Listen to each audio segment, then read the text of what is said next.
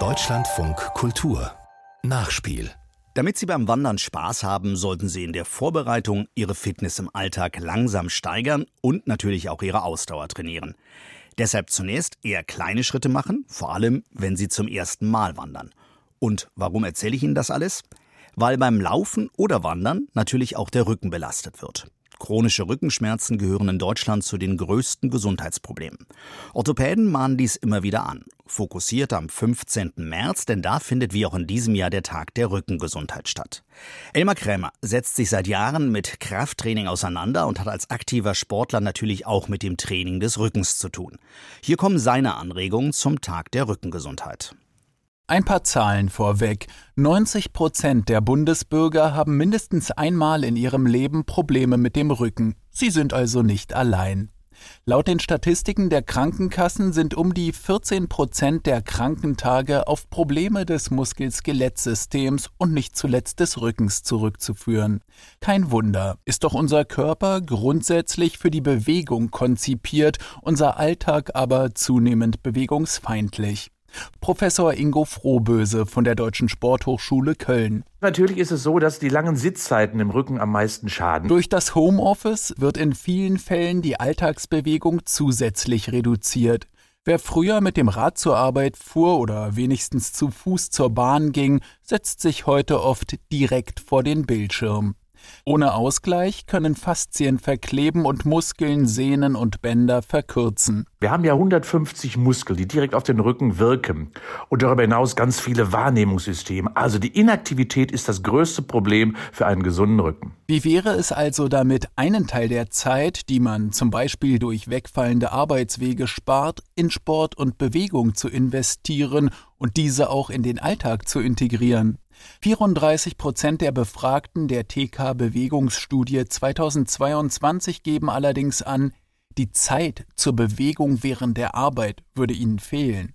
Vorgeschobene Argumente findet Ingo Frohböse, denn ein niederschwelliger Einstieg geht immer. Also aufstehen, vieles im Stehen absolvieren, einfach wechselnde Positionen, im Stehen telefonieren oder im Gehen telefonieren, auch das ist möglich. Bewegungspunkte dort sammeln, wo ich quasi lebe. Daniel Gärtner, Ex-Kickbox-Weltmeister, Sportwissenschaftler und Dozent an der TU München ergänzt. Man sollte mindestens jede Stunde einmal aufstehen, fünf Minuten ganz kurze Beweglichkeitsgymnastik machen und das bringt schon sehr, sehr viel. Ein Viertel der Befragten der Bewegungsstudie sagt, sie wüssten gar nicht, wie sie sich im Büroalltag mehr bewegen könnten.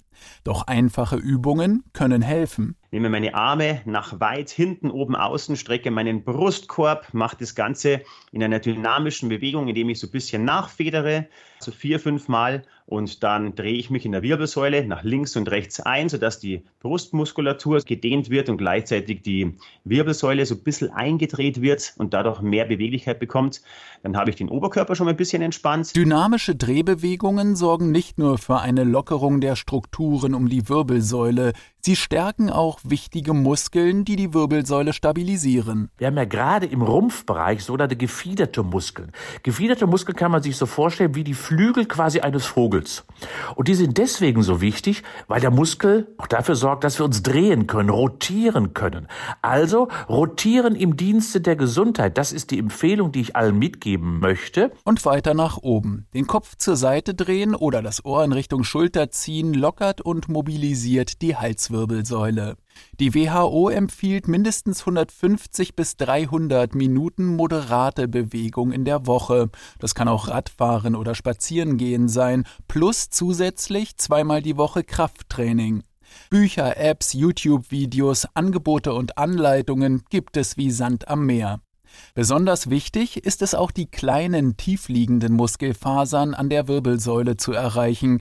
Ingo Frohböses Lieblingsübung der Hacker. Man sitzt aufrecht oder man steht ganz gerade, legt die Oberarme an, beugt den Arm im Ellbogengelenk 90 Grad, die Hand ist offen, der Daumen zeigt nach oben und dann macht man ganz kleine, schnelle Hackbewegungen.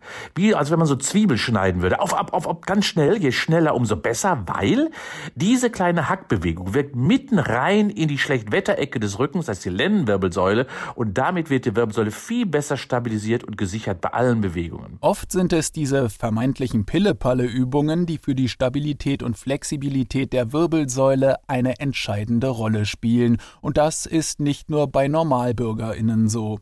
Auch austrainierte Leistungssportler kennen den Rückenschmerz und begegnen ihm durch entsprechendes Training. Ausgleichstraining tut hier Not, die feinen kleinen Übungen, um alle Muskeln mitzunehmen, um Leistung einfach zu erbringen. Grundsätzlich ist es erforderlich, das Bewusstsein für den Rücken zu schärfen.